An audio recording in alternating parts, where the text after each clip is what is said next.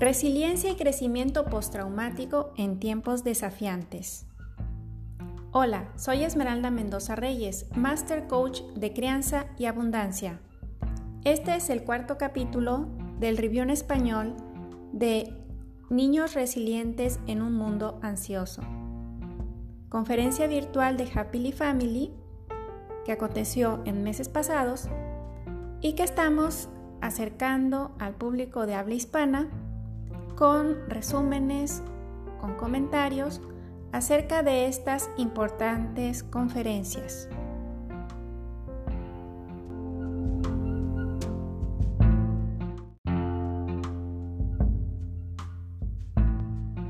El doctor Christopher Willard es un psicólogo y consultor educativo especialista en atención plena o mindfulness. Ha practicado la meditación por 20 años y dirige talleres a nivel internacional. Ha aparecido en conferencias TEDx y sus ideas han sido publicadas en el New York Times, el Washington Post, entre otros. Es autor de varios libros como Child's Mind Growing Up, que en español sería La mente del niño conforme crece, Mindful Raising Resilience, creciendo o incorporando mayor resiliencia con presencia plena, y varios libros infantiles. Además es maestro en el Harvard Medical School.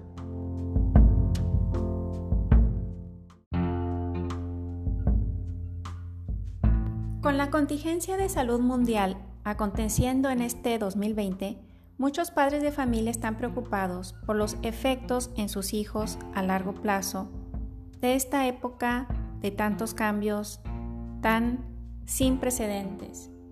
En especial les preocupa la posibilidad de trauma. El doctor Willard sugiere que aunque normalmente pensamos en estrés postraumático, en realidad lo más común es crecimiento postraumático. Es decir, hay más posibilidades de que después de una crisis, de una experiencia crítica, las personas tengamos un crecimiento, es decir, que salgamos de ello más fuertes, más resilientes, más conectados con sus comunidades, incluso con mayor resiliencia mental y salud física, con un mayor interés o crecimiento espiritual, con más reflexiones internas que clarifican nuestros valores. Todo esto puede llevar a un mayor fortalecimiento y eso es lo que tiende a suceder. Trauma, dice el doctor Willard, es una palabra que muchas veces se sobreutiliza.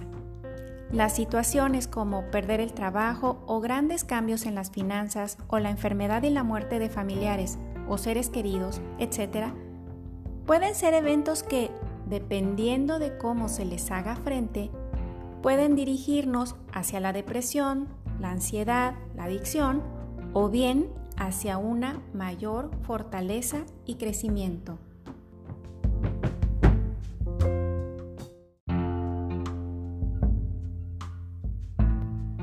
¿Qué podemos hacer los padres para que nuestros hijos en tiempos difíciles o inciertos puedan aprovechar la ocasión para un mayor fortalecimiento?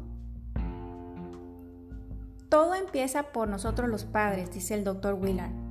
Si los padres somos más conscientes, autorregulados, conectados, lúcidos o centrados, contribuiremos a fortalecer esas cualidades en nuestros hijos.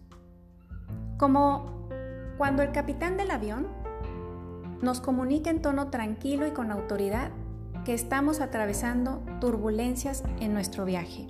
Imaginémonos, estamos en el avión, a tantos pies de altura, de pronto la nave empieza a moverse, a agitarse, hay turbulencia, hay un movimiento que no podemos predecir, nos sentimos incómodos, los demás pasajeros empiezan a asustarse, nos miramos unos a otros. Y en ese momento suena el sonido que nos indica que el capitán va a hablar y él con voz calma, profunda, con autoridad, nos da indicaciones de permanecer sentados con el cinturón de seguridad, nos avisa que estamos atravesando una turbulencia, que es algo normal y que vamos a tener a lo mejor un poco de retraso, pero que va a hacer las maniobras especiales para volar dándole vuelta a esta zona de nubes de tal manera que nuestro viaje sea más placentero y seguro. Cambia totalmente la experiencia para los pasajeros. Después de ese anuncio, tiende a haber mayor calma, mayor tranquilidad, ¿verdad? De esa misma forma, sugiere el Dr. Willard, nosotros los padres podemos enfocarnos en presentarle a nuestros hijos lo que sí podemos prever, lo que está en nuestras manos realizar, las medidas de autocuidado que vamos a incorporar, cómo vamos a estar disponibles para acompañarles en sus emociones de manera apropiada, de tal forma que ellos puedan percibir que están a salvo con nosotros que somos sus padres, sus cuidadores.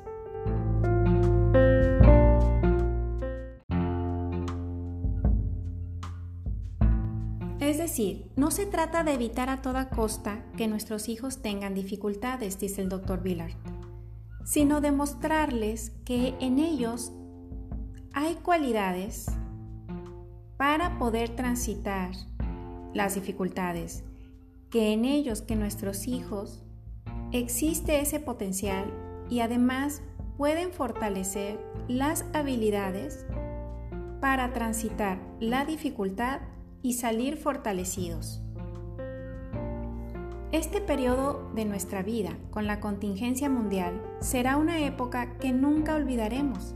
Será una etapa que nuestros hijos nunca olvidarán, por lo que puede ser una perfecta oportunidad para enseñarles una habilidad fundamental para toda su vida cómo navegar momentos adversos, cómo transitar situaciones fuera de lo esperado, cómo atravesar situaciones difíciles e impredecibles, propone el Dr. Villard.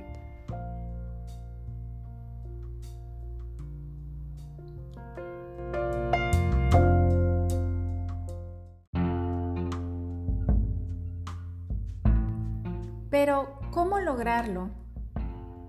cómo ayudarles a nuestros hijos a fortalecer sus habilidades para salir adelante y crecer tras momentos de crisis y adversidad? El doctor Vila propone que una manera es ser modelo para nuestros hijos acerca de cómo manejar las emociones y cómo hablar acerca de las emociones. Es importante también sentir que nosotros podemos mantenerlos a salvo a nuestros hijos, para que ellos puedan percibir que están a salvo con nosotros.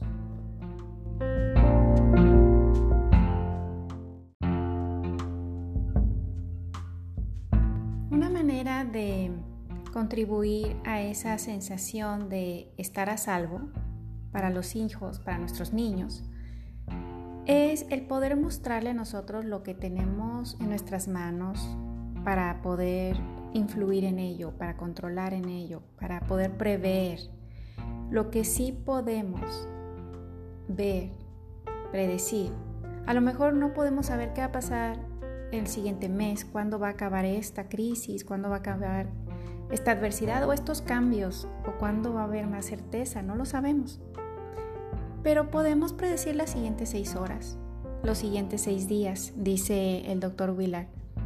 Podemos tener eh, rutinas o hábitos que hacen que los niños puedan sentirse con una mayor predictibilidad, con mayor certidumbre y darles una sensación de estar a salvo. Y rutinas no solamente en cuanto a lo que acontece en el día, sino rituales de conexión con ellos, momentos cuando estamos con ellos en presencia plena, escuchándolos, divirtiéndonos con ellos, pasando un buen tiempo con ellos. Esa es otra manera de ayudarles a fortalecer su resiliencia.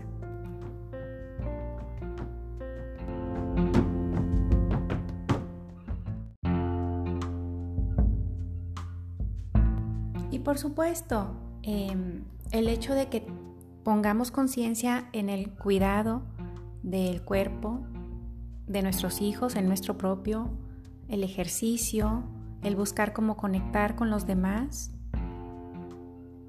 La conexión es algo importante.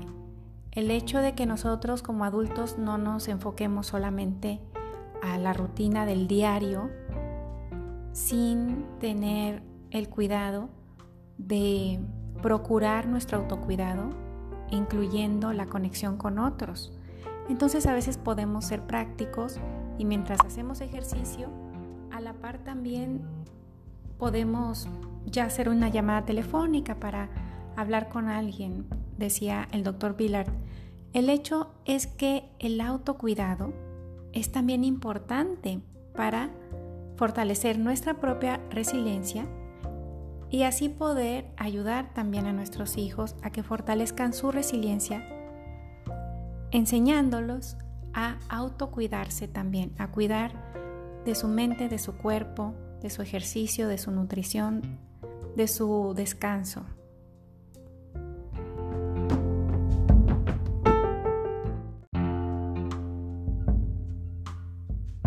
Así, en realidad, sea esta contingencia mundial de salud, sean cualquier tipo de eventos que consideramos estresantes o críticos, realmente siempre hay algo de incertidumbre en la vida y siempre pueden aparecer eventos con incertidumbre.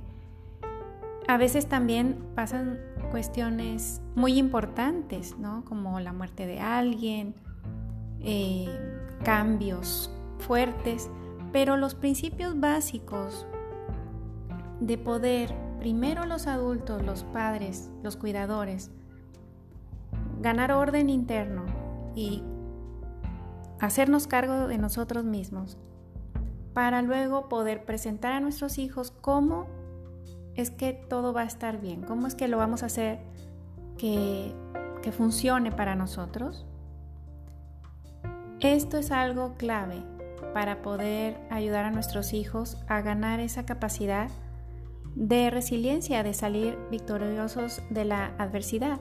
El hecho de que puedan percibir, vamos a estar juntos, vamos a hacerlo funcionar juntos, vamos a trabajarlo unidos, es algo clave. El hecho de que a veces nuestros hijos puedan sentir incertidumbre y sentir que no están a salvo, tienen dudas, entonces no se trata de mentirles o de ocultarles lo que está pasando para que no sientan inseguridad. No es así. Es verdad que se pueden enterar, dice el doctor Vilar, por ejemplo, de que hemos perdido el empleo.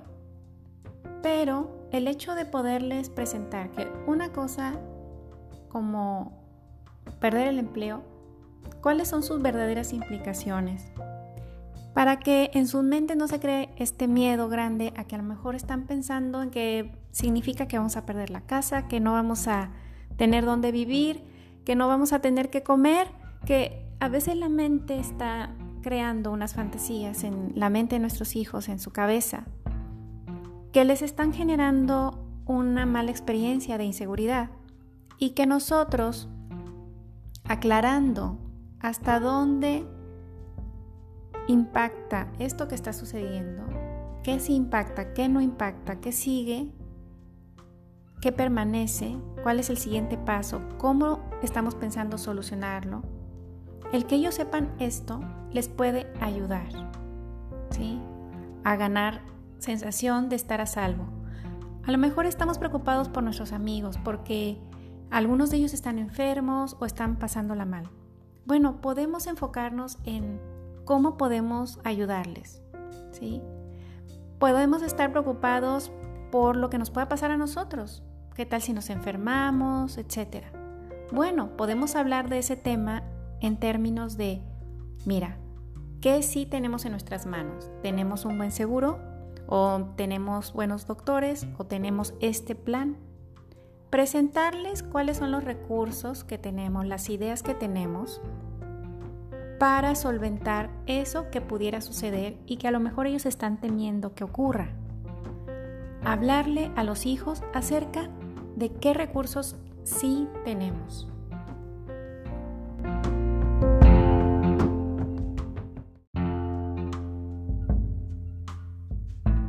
Y hablando de recursos, algo importante que podemos hacer énfasis con nuestros hijos, ayudarles a que lo noten, es que no solamente se trata de recursos financieros, sino que lo más importante que tenemos son recursos emocionales. Y poder observar cómo es verdad que tenemos más recursos emocionales de lo que creíamos. ¿Cómo podemos descubrir esto? Hablar con ellos acerca de, en retrospectiva, ver cómo hemos podido solucionar y salir adelante aún de situaciones que creíamos tan fuertes, tan adversas. En este periodo de contingencia, ver cuán avanzados estamos en el tiempo. Si nos hubieran dicho que hubiéramos tenido que hacer algo como esto con anticipación, a lo mejor creeríamos que no íbamos a poder y hemos podido. Entonces, el ver, mira lo que hemos logrado estos meses, cómo lo hemos podido atravesar, cuáles han sido nuestros recursos internos y externos. ¿Acaso han sido nuestras prácticas de autocuidado, nuestra meditación, nuestra atención plena, mindfulness, nuestro ejercicio, nuestra nutrición? ¿Nuestros amigos, nuestro vecindario, nuestra red de apoyo ha sido parte de nuestros recursos? ¿Nuestras comunidades espirituales? ¿Nuestros terapeutas? ¿Qué, ¿Cuáles han sido nuestros recursos? El poder hablar de ello con nuestros hijos puede ayudarles a fortalecer su, su resiliencia porque pueden incorporar en su mente la idea de, mira, uno puede seguir adelante. Suceden cosas que no esperábamos, sucede adversidad, pero hay maneras de seguir adelante. De eso se trata la resiliencia. Y que como familia también lo podamos ver. Mira, a lo mejor hay familias que se reúnen y tienen juntas y reuniones, asambleas, pero algunas familias no. Hay familias que hablan con amigos y hay familias que no. Hay familias que hacen ejercicio juntos, hay otras que hacen otras cosas. Hay familias que salen y están en la naturaleza un rato, hay familias que no. Pero lo que sea que cada familia pueda identificar que le sirve, lo incorporan en su caso, el poderlo presentar a sus hijos como maneras en que nosotros hemos ido internalizando esta resiliencia, esta fortaleza. Y nuestros hijos poco a poco lo van a incorporar, sus mentes lo van a incorporar. Y cuando ellos les toque pasar por momentos difíciles, todo esto, todo esto que les hemos ofrecido a través de los años les puede servir. Porque no podemos protegerlos de las dificultades, no podemos evitárselas y no queremos. Lo que queremos es que ellos aprendan a identificar qué les funciona. Y eso les va a dar una gran ayuda. Pase lo que pase, ellos pueden comprender que aunque hay luchas, aunque hay turbulencias, podemos navegar esas luchas, esas turbulencias, podemos acceder a nuestros recursos. Esta es una habilidad increíblemente importante que le podemos ayudar a nuestros hijos a fortalecer.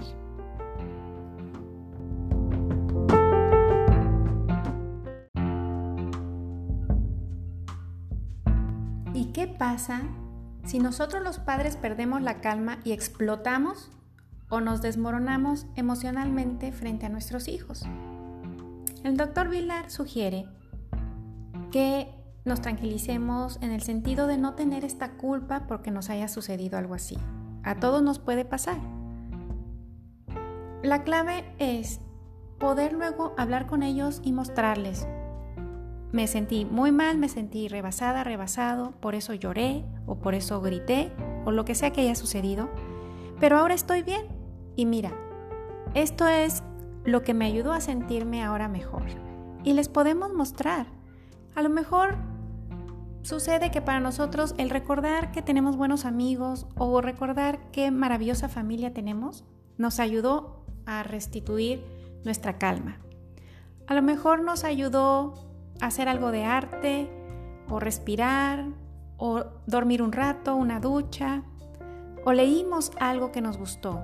Lo que sea, podemos mostrarle a nuestros hijos cómo nos ayudó esto a volvernos a sentir regulados. Entonces, esto así puede ser motivo de enseñanza, de aprendizaje, de convivencia, de conexión. Mostrarles que y explicarles, hacerlo de una manera más explícita, que sí, tal vez estuve actuando muy raro hace rato.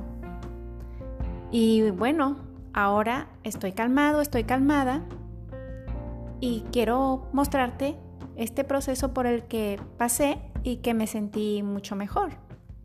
Entonces, de esa manera es reconocer que efectivamente para nuestros niños, sobre todo entre más chicos sean, pero en general, mientras están bajo nuestra tutela, pueden sentir miedo, puede ser algo que causa temor, el ver que sus padres o su padre, su madre, su cuidador primario se desmorona, pierde el control, eh, se desquicia. Claro que puede ser motivo de sentirse inseguro. Entonces es importante y puede ser una gran lección y puede ser motivo de crecimiento para todos el presentarles explícitamente y el que ellos puedan ver cómo, a pesar de ese momento de crisis emocional, pudo ese padre, esa madre, volver a restituirse, a regularse, a estar en calma y pudo explicarles cómo lo logró. Entonces, esto es algo que es un legado que podemos darle a nuestros hijos. ¿sí? Y puede ser cualquier cosa para cualquier persona. Puede ser mirar la puesta del sol, puede ser que hablé con mi terapeuta, que hablé con un amigo, puede ser que reflexioné, puede ser lo que sea, pero el hacerlo explícito y mostrárselo le puede ayudar a nuestros hijos. Y también podemos decirles, cuando me veas que me estoy sintiendo así o me estoy comportando de una manera que hace ver que estoy perdiendo el control, ¿me puedes recordar esto que acabamos de platicar acerca de cómo tener estas habilidades para acoplarme, para volverme a sentir mejor, para volver a restituir mi calma? Y entonces así los hijos no solo ven el problema, el momento de crisis, sino que pueden ver con claridad la resolución. Hubo un resultado, a final de cuentas, positivo. Hubo una solución a esa crisis. Y esto puede contribuir a que sean mucho más resilientes y a que se sientan mucho más a salvo en su hogar con nosotros. Esto es algo bien importante porque estamos modelando este tipo de conversaciones en torno a las emociones y estamos modelando que tenemos recursos emocionales y que podemos recuperar nuestra paz.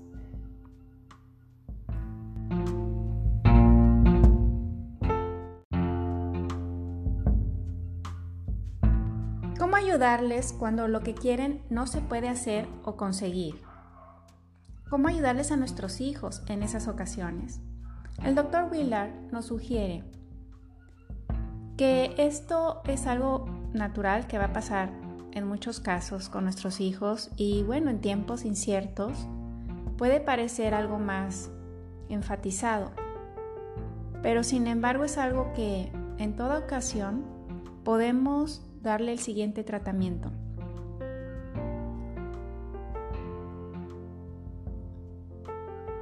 Nuestros hijos van a quejarse seguramente de que ahora no van a poder ir con los abuelos, por ejemplo, a pasar esta Navidad, o no van a poder ir con los amigos, o no van a tener la oportunidad de conseguir tal o cual cosa.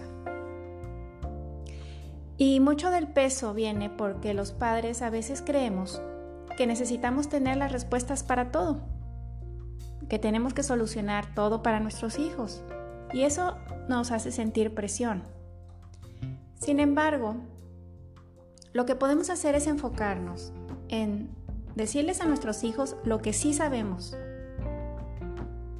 lo que sí podemos solucionar, cómo sí podemos compensar o tener o lograr algo que también nos va a hacer sentir bien, que les va a hacer sentir satisfechos también, que no solamente eso que estaban acostumbrados a hacer, a tener, o que ya se habían hecho a la idea de lograr o conseguir, no solo eso, y no solamente de esa forma, van a poder sentirse bien, sino, por ejemplo, ya no vamos a poder ir con los abuelos esta Navidad o hacer ese viaje, efectivamente no vamos a poder, pero podemos enfocarnos en cómo sí vamos a tener una excelente Navidad o cómo vamos a pasar un excelente tiempo. Entonces le podemos decir, por ejemplo, en el caso de la Navidad con los abuelos, pone como ejemplo el doctor Vilar.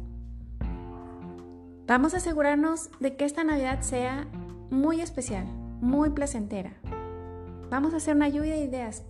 Imagínate, podemos hacer y ahí empezamos a plantear lo que sabemos que está en nuestras manos hacer para que sea una experiencia inolvidable también. Y de estas ocasiones van a surgir las oportunidades de innovación, de crear nuevas maneras, nuevas tradiciones, nuevos rituales. Estas nuevas tradiciones, estas nuevas formas de vincularnos, estos nuevos rituales, vamos a dárselos como un legado a nuestros hijos. Estos son tiempos inolvidables. Nadie va a olvidar estas épocas críticas, distintas, fuera de lo esperado. Esos momentos difíciles son momentos que dejan huella en la memoria. ¿Por qué no aprovechar esto para que esa memoria lleve un legado positivo, un legado de crecimiento? Porque nuevas cosas emergen si estamos abiertos a ello. Y muchas de estas nuevas ideas, formas, maneras, recursos, los vamos a querer conservar para el futuro. Depende entonces de la edad de cada niño, cómo sea esta conversación con ellos, por supuesto. Pero para cada niño, ajustando nuestra comunicación, para cada caso, para cada edad, para cada niño, para cada temperamento en particular, en el fondo el mensaje es permitir que los niños puedan entender lo que sí sabemos, lo que sí podemos predecir o lo que sí podemos gestionar, lo que está en nuestras manos, lo que podemos comprometernos a lograr y enfocarnos en ello, en lo que sí podemos hacer. Entonces, claro, hay muchas cosas que a lo mejor no estamos pudiendo hacer, pero ese postre favorito para tu cumpleaños, aunque no hagamos la fiesta. Claro que lo podemos hacer. O lo que sea que sea el caso de tu hijo, el abrirse a enfocarnos en lo que sí podemos, te va a traer ideas. Porque a lo mejor muchas cosas están canceladas, dice el doctor Vilar, ¿no? en todo el mundo.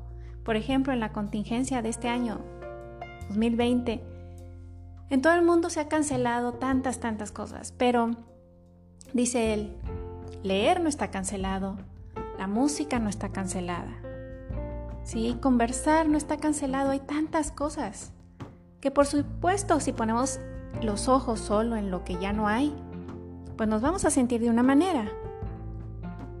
Pero poniendo los ojos en lo que sí hay, va a ser diferente. A veces hasta esas preocupaciones de los niños, pensando en qué va a pasar si te mueres, qué va a pasar si te pasa algo malo. Incluso el poder tener esas conversaciones y decirles de una manera muy tranquila lo que hemos pensado en ese caso, si eh, nosotros no estuviéramos, si faltáramos.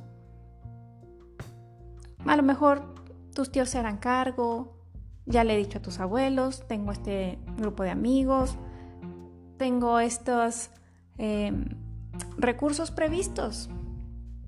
Que lo sepan, que sepan, porque a veces nosotros no se los comunicamos, pero el que nosotros lo tengamos en mente nos ayuda y podemos, de acuerdo a su edad, a su entendimiento, a sus dudas, mostrarles esto, compartirles esto y les va a ayudar a sentirse más seguros, a interiorizar esa posibilidad de sentirnos seguros aún en lo que parece un caos y esto fortalece la resiliencia. Incluso, comenta el doctor Vilar, hay una investigación en donde primero se le propone a la gente pensar en algo terrible que pudiera suceder. Entonces se le explica todo el escenario para que la gente lo visualice y lo, lo sienta. Tras esa explicación, esa visualización, cuando la gente se fija eh, su mente en ese momento difícil, la mayoría pues expresa que se siente mal, que se siente triste y entonces le hacen la pregunta, bueno, ahora imaginando que ya ocurrió esto que ha ocurrido, esta situación difícil, adversa, crítica, muy bien. Ahora responde lo siguiente. ¿Qué vas a hacer el día después? La gente se queda reflexionando y empieza a responder. Le dicen, descríbeme paso a paso qué vas a hacer el día después. Y empiezan a describir cosas triviales como, bueno, pues me voy a levantar y voy a tener que vestirme y pues voy a tener que y empiezan a describir que van a tener que desayunar, a lavar los platos. A lo mejor tienen que ir al trabajo, a lo mejor no, se van a tomar un día de trabajo, fuera de trabajo, pero pues va a haber cuestiones que van a atender de la vida cotidiana. Van a tener que hacer la lavandería. Y entonces se van dando cuenta cómo cambia, cómo se sienten. Primero cuando su mente se enfocaba en el hecho adverso, era un sentimiento. Cuando se empiezan a enfocar en lo que sigue después, se dan cuenta que hay una sensación de resiliencia en ellos, de, pues la vida sigue, voy a seguir con mi vida. Y, y eso es algo eh, muy fascinante de ver, que tenemos esa capacidad los seres humanos, que incluso tras perder al cónyuge, por divorcio, por enfermedad, por lo que sea. Cuando puede la gente ver que hay un día después, pensar que luego la vida continúa, que la vida es así, tiene sus altibajos, pero que en general, dice el doctor Vilar, es bastante aburrida, es decir, que no es tan dramática en general, que va a haber un día después y va a haber que hacer cosas eh, cotidianas, a lo mejor hasta aparentemente triviales, pero el ejecutarlas nos da esta sensación de continuidad. Entonces por eso el hecho de que nosotros incorporemos en la vida cotidiana con nuestros hijos esta observación en los pequeños detalles, en los pequeños momentos, en los momentos triviales con ellos, al estar cenando, al estar charlando y al mostrar y mostrarles cómo la vida no es así tan dramática, que no tenemos que centrarnos en el drama, podernos, podemos centrarnos en la capacidad que tenemos de seguir, de seguir viviendo un día tras otro. Es una manera en que nuestra mente puede ver que hay una brecha entre lo que parece predecible, entre la aparente certidumbre y esa brecha entre esto y la incertidumbre, lo que no sabemos. Pero el ver que podemos, que nuestra vida no tiene que siempre estar en certidumbre, o en esa sensación, que podemos, podemos lidiar con esa brecha entre lo cierto y lo incierto. Y dice él, es como un músculo que se ejercita.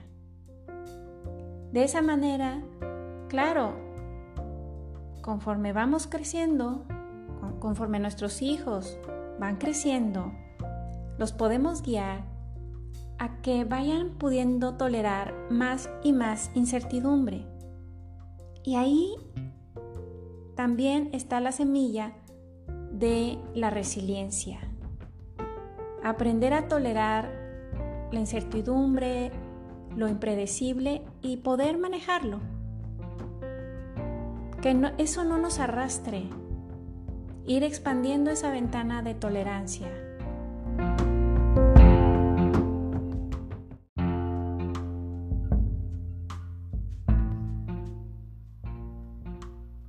El doctor Villar nos aconseja a los padres de familia evitar caer en una ansiedad extrema frente a los niños. Es decir, es normal que alguna vez podamos perder el control y bueno, lo que ya nos ha recomendado es enfocarnos en hablarles de cómo nos restituimos.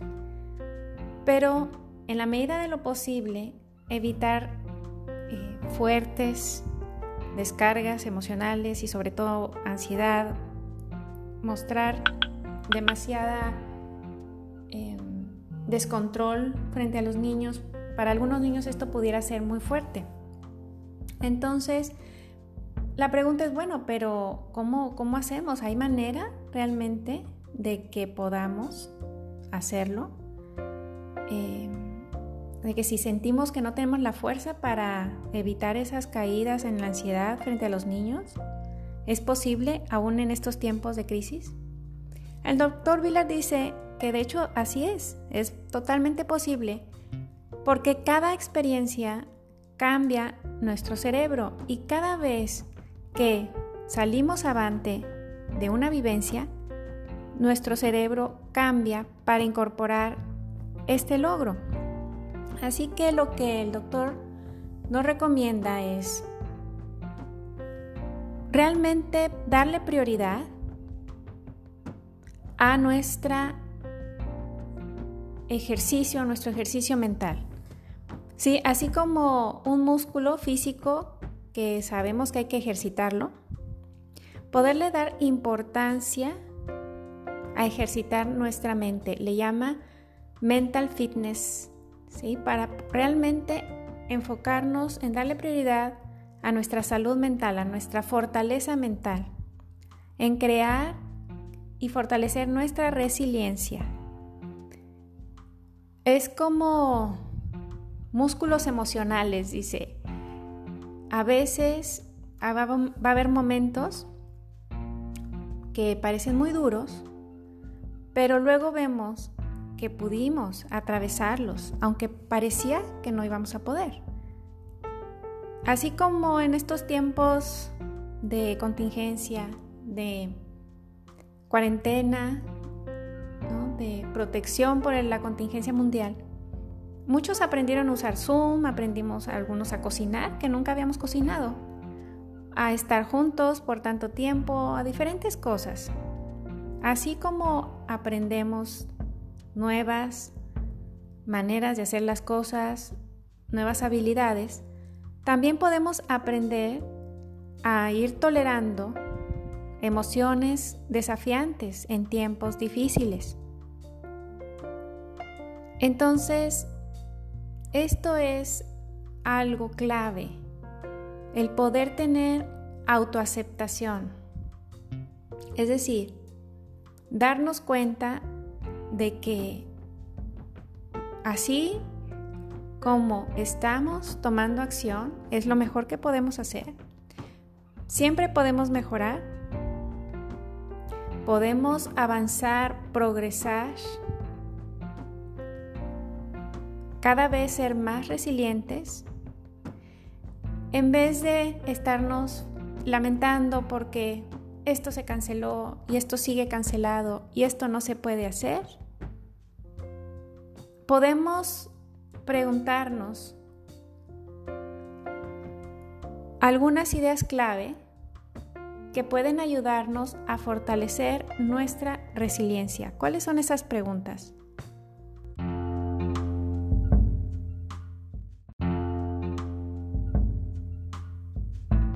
Doctor Vilar explica que lo que les pregunta como terapeuta cuando llegan sus clientes es, en vez de preguntarles, bueno, cuéntame sobre tu problema, les pregunta, bueno, cuéntame, ¿qué es lo que te ha ayudado a atravesar tiempos difíciles en el pasado? ¿Y qué piensas acerca de tus fortalezas? ¿Cuáles piensas que son tus más grandes fortalezas? Y dice que la gente se sorprende, sus clientes se sorprenden cuando pregunta eso. Y a veces le dicen, bueno, pensé que me ibas a preguntar sobre mis problemas y que habláramos sobre eso. Y dice, sí, mira, vamos a, vamos a hablar de eso también, pero ¿qué es lo que te ayuda a salir en tiempos difíciles? Lo que te ha ayudado en el pasado, ¿cuáles son tus fortalezas? ¿Es el humor? ¿Es que te relacionas con otras personas y eso te ayuda. ¿Qué es para ti? ¿Cuáles son las personas en las que tú confías? Entonces, el construir conciencia sobre que hemos podido utilizar esos recursos para salir adelante en el pasado, nos ayuda a que podamos aplicarlos con propósito en vez de que simplemente nos ocurra como casualidad, sino observarlo como fortalezas y emplearlos con conciencia. Además, por supuesto, de los mecanismos de mm, adaptación como, pues ya sabes, llamar a otras personas o escribir o hacer ejercicio, todo eso es bueno, claro. Por supuesto, tener conciencia de ello. Pero Muchas veces las personas, sin darse cuenta, han utilizado recursos y fortalezas en el pasado para salir adelante. Construir conciencia sobre ello fortalece también la resiliencia. En ocasiones hay personas que tienen ciertos rituales o que hacen ciertas actividades que les ayuda a sentirse funcionales. Hay personas que hacen el mindfulness o hay personas que conscientemente se vuelven más juguetonas en tiempos difíciles. Y eso es algo que podemos ayudar eh, a que nuestros hijos tomen en cuenta. Los niños tienen un sistema de autorregulación que nosotros como adultos podemos ayudar a fortalecer a través de nuestro ejemplo. Y hemos podido ver cómo, por ejemplo, para algunos de nuestros niños, en estas épocas sorpresivas que nos ha tocado vivir, a veces están presentando lo que parecieran como unas regresiones.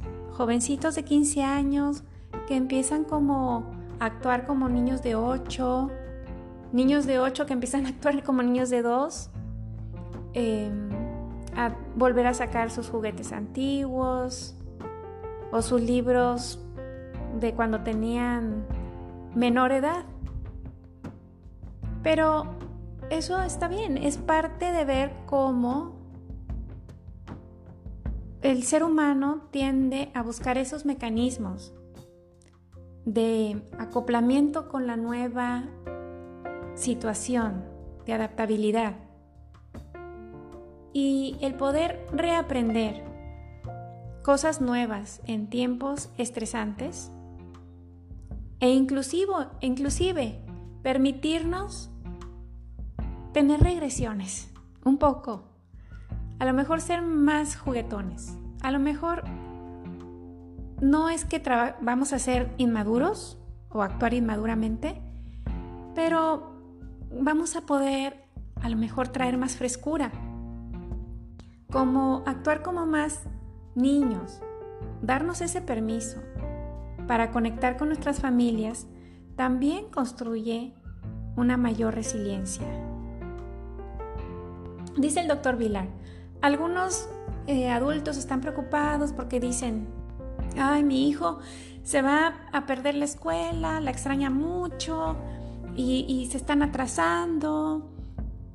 Y el doctor Vilar les responde, ¿sabes que eh, los números, los hechos, los datos históricos, los conocimientos, no te preocupes, o sea, tus hijos van a poder buscarlos en Google, Incluso cuando sean adultos. Pero lo que realmente es educación es lo que cambia el cerebro de los niños. Y el que tus hijos tengan esa, ese fitness mental, ¿sí? Que ayuda a tener resiliencia, que tus hijos sufran esos cambios cerebrales que los hacen más fuertes, eso es mucho más valioso que tener y memorizar datos y conocimientos. De hecho, el doctor comenta acerca del tipo de juegos que ayudan a esos cambios cerebrales que fortalecen la capacidad de resiliencia.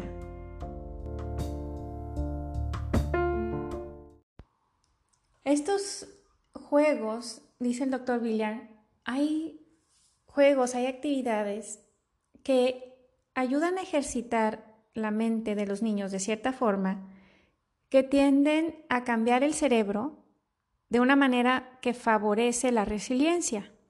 Y lo que dice el doctor Villar es que son juegos de interacción en el mundo real, como jugar. Simón dice, ¿no? Sigue al líder, imitar al otro. Hacer juegos de preguntas, tipo detective, para identificar qué está pensando el otro, adivinanzas. Este tipo de juegos, que son divertidos, además enseñan o fortalecen el control de los impulsos, además de el poder tomar perspectiva, control de impulsos y poder ganar mayor perspectiva. Entonces, todos estos juegos en donde juegos de mesa, por ejemplo, donde interactúan con papá, con mamá y tienen que adivinar qué está pensando papá, qué está pensando mamá, cuál va a ser su siguiente movimiento para anticiparse y poder eh, ganar en el juego ellos, para poderles competir en el juego o simplemente eh, lograr la meta propuesta por el juego, es, son procesos mentales que ayudan a fortalecer la inteligencia emocional porque pienso acerca de lo que el otro piensa. Por ejemplo, lo estoy anticipando, lo estoy tratando de comprender al otro. Y así, el ir buscando qué podemos hacer, qué actividades podemos hacer, que promuevan que sea divertido, pero que además promuevan este tipo de habilidades, el control de impulsos, tomar perspectiva, inteligencia emocional. Incluso el doctor Vilar habla acerca de uno de sus libros que es acerca del respirar y es un libro para niños que les enseña a poner atención a su respiración de una manera muy divertida, incluso con texturas en las páginas, le llama él mindfulness interactivo a través del libro. Entonces todo esto de tipo de elementos, de herramientas, de actividades que tiene este tipo de propósito de ayudar a los niños a que tengan un pensamiento más reflexivo, a que puedan sentirse más eh, relajados, divertidos, que se rían junto con sus padres, que puedan ser creativos, que se sientan conectados con su familia. Eh, incluso el, jugar de manera física, con almohadas, a correr con ellos, eh, a jugar a las guerritas con almohadas. Juegos físicos también es muy importante. Poder hacernos bromas, hacer algo divertido. Todo esto ayuda a atravesar tiempos impredecibles, retadores, de una manera más eficaz para generar habilidades para toda la vida. El abrazarnos, el ejercitarnos juntos, el construir algo juntos en familia o acompañar al niño a hacerlo, andar a gatas en el piso. Todo esto que parece tan simple, tan dulce, es importante. Tiende a ayudar a dar esa sensación de cercanía, de estar a salvo, de estar bien. Y todo eso tiene un efecto benéfico en, en el cerebro, en la mente, para sentirnos más fuertes, para tener más tolerancia a la incertidumbre. Se van dando cuenta y sobre todo si nosotros los guiamos a notarlo. Mira, seamos conscientes de los recursos emocionales que tienes. Seamos conscientes de esas fortalezas que tienes. ¿Por qué esto es importante? ¿Por qué es importante el que los niños puedan notar todo esto. Porque el trauma, en realidad, tiene que ver con sentirse desvalido, vulnerable, incompetente, incapaz, impotente. Ahí es donde surge el trauma. Pero si en vez de indefensión pueden percibir que sí tienen recursos, hay menos posibilidad de, este, de esta cuestión de trauma y más posibilidad de fortalecimiento y crecimiento. Hay algo clave que ayuda a evitar el trauma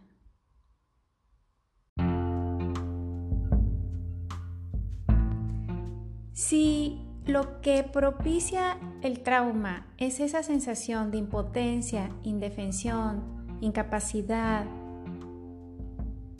de estar desvalido,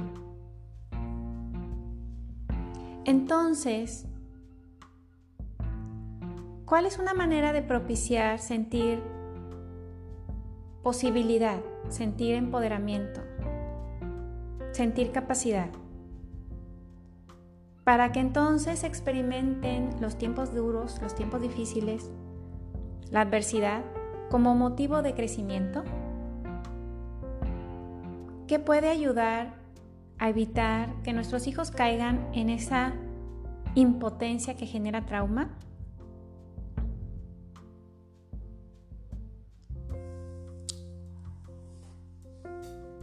En inglés, sentirse impotente se dice helpless, helplessness, que no me puedo ayudar.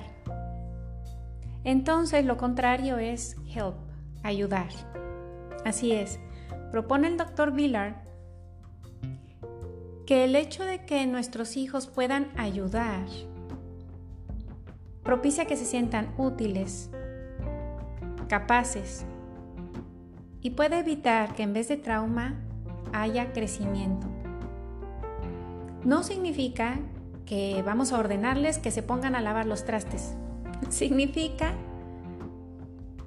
que podemos propiciar que se involucren en actividades que puedan ayudar a otros.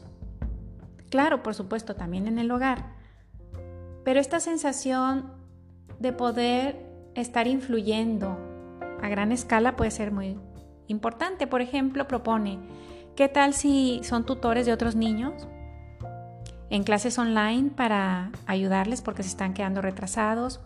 ¿O qué tal si hacen algún tipo de actividad, graban un concierto y lo promueven online para sus amigos? ¿O qué tal si hacen alguna manualidad y luego se la mandan por correo, se la mandan por paquetería a mm, adultos mayores o a sus amigos?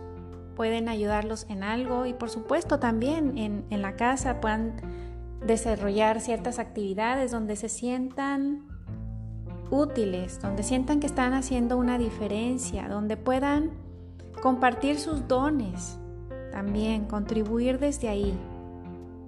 Incluso si algunos de ellos tienen dinero y lo quieren donar a algún tipo de iniciativa. Estas temporadas eh, de crisis también son temporadas en donde hay mucha gente que necesita nuestra ayuda, que se puede beneficiar de nuestra ayuda. Entonces, ayudar es una manera muy importante que nos puede servir para sentirnos potentes, útiles, capaces. Y el poder percibir que aún en estos tiempos tú no solamente pudiste atravesarlos o los estás pudiendo atravesar y adaptarte y salir adelante, no solo eso, sino además estás pudiendo ayudar, te alcanza para dar, para contribuir con otros, es algo tremendamente potente que nos ayuda a fortalecer la resiliencia y experimentar incluso crecimiento aún en tiempos difíciles.